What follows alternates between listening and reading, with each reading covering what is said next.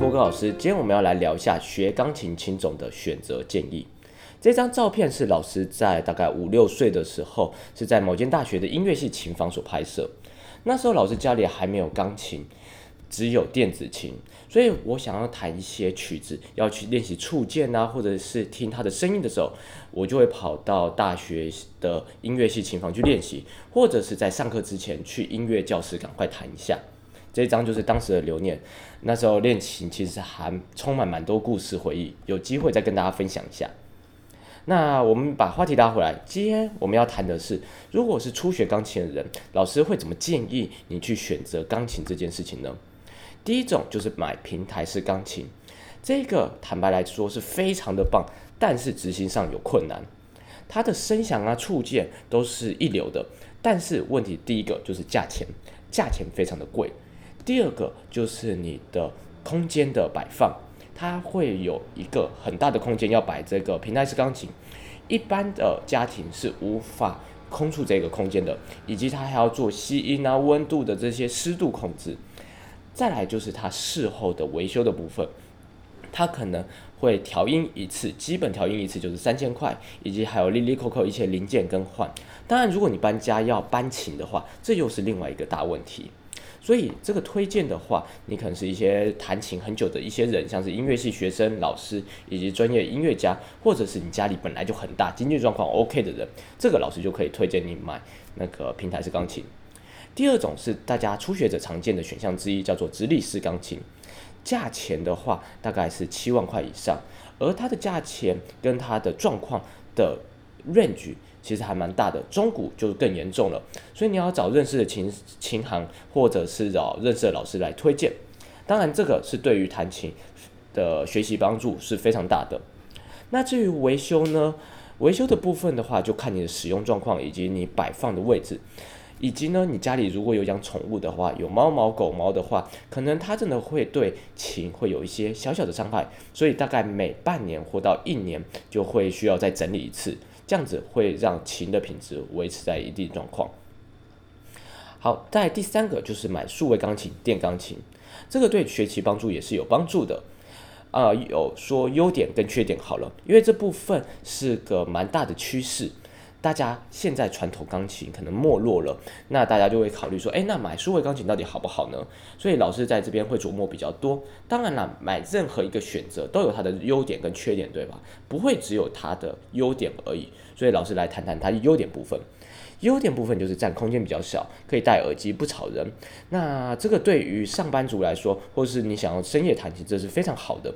第三个就是录音音质干净，而且非常的方便。就是说。像电钢琴都会有一些插孔，那插孔部分你可以直接连到笔电，那你就可以进行录音的动作，所以非常方便，而且你也不用怕录到其他的杂音。那缺点部分就是说，虽然有业者说它的触键啊，或者是它的声音已经比传统钢琴可以差不多了，但是这个部分其实见仁见智，呃，大家都还没有一定的结论。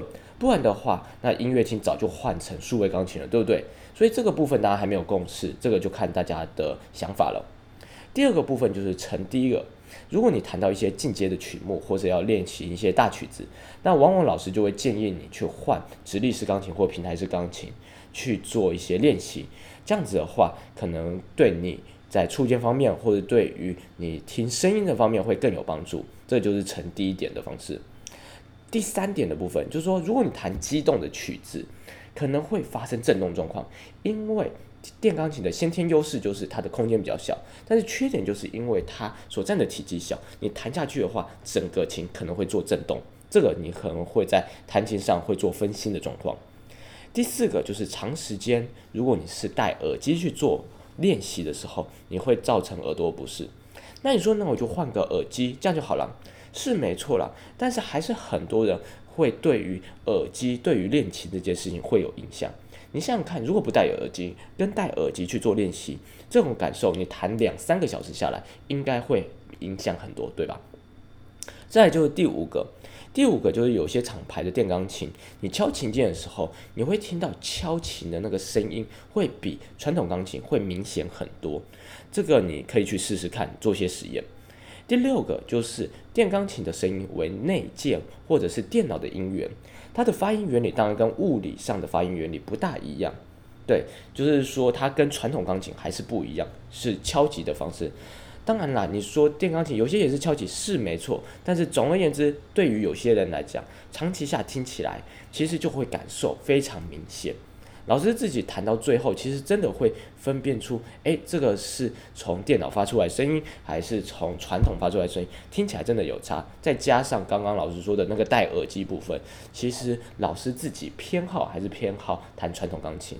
那除非老师在晚上练习的时候，你才会选择去弹数位钢琴，这是老师自己选择，给大家做一下参考。那价钱部分当然就比传统钢琴便宜许多，大概在两万以上。那顾虑的层面跟后续保养维修，它不需要调音，它单纯就是电子产品，所以你不要碰到水跟灰尘，这样子就可以了。那有状况的话，你再找原来的厂商去做电子产品的维护，这样就可以了。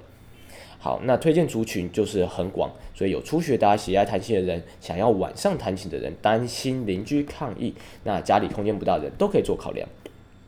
第四个就是买电子琴。电子琴的话，老师不大推荐。虽然老师自己小时候是弹电子琴长大，那是因为老师经济状况不能买钢琴，那那时候又没有数位钢琴、电钢琴的选项，所以只好买电子琴。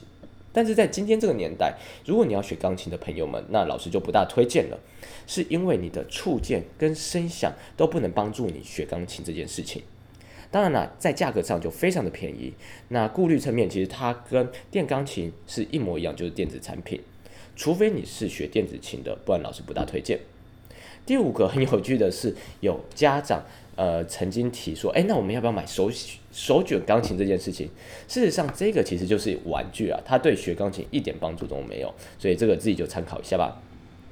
第六点，除了以上是买的部分，第六点就是你可以用租的方式去租琴房。那租琴房的话，往往他们的琴其实也还 OK。都是直立式钢琴或者平台式钢琴。那缺点的部分就是你长期租下来的话，诶，会是一笔费用，所以买琴还是会比较划算。如果你确定你要学钢琴的话，当然维修部分就没有这个问题了，因为它是专业的琴房，就交给他们就可以了。那推荐族群就是说，你想要弹钢琴，或是短期之间你没有琴，或是没打算想要买琴的人，可以考虑这个方案。第七个呢，老师觉得也是不错，就是去找音乐教室去学琴。那这个部分，它可以低价的去练琴，或者是免费的练琴。那当然，这个跟琴房是一模一样的模式，只是说你去找音乐教室去学琴。那学琴的话，那在这边也可以顺便练琴。第八个就是其他机构，老师有听过，如果你在。呃，音乐教室学，或者是说你找家教老师，或者是你线上学习，不管是哪一种方式，你想要弹钢琴的话，但是你手边没有一台，你可以去一些机构，像是教会啊，或是社团办公室，或者一些可以练琴的地方。但是这个缺点就是比起租琴房或者是音乐教室，缺点就是绝大多数使用的钢琴，它的品质不一定，因为它只是为了一些活动来弹这些琴，那。它有没有调音呢？那就很难说，以及它维持的状况就很难说了。但是价钱部分上，通常都是免费或者是便宜。就像你在社团办公室啊，你在教会练，通常都是很便宜的价钱，这样可以了解。所以你在弹琴上面，你在选琴上面有以上这八点的选择。至于哪一个对你比较好，它的优缺点老师把它列出来，那你就自己参考一下。当然，你有各种的想法跟建议，那欢迎在留言跟国格老师说喽。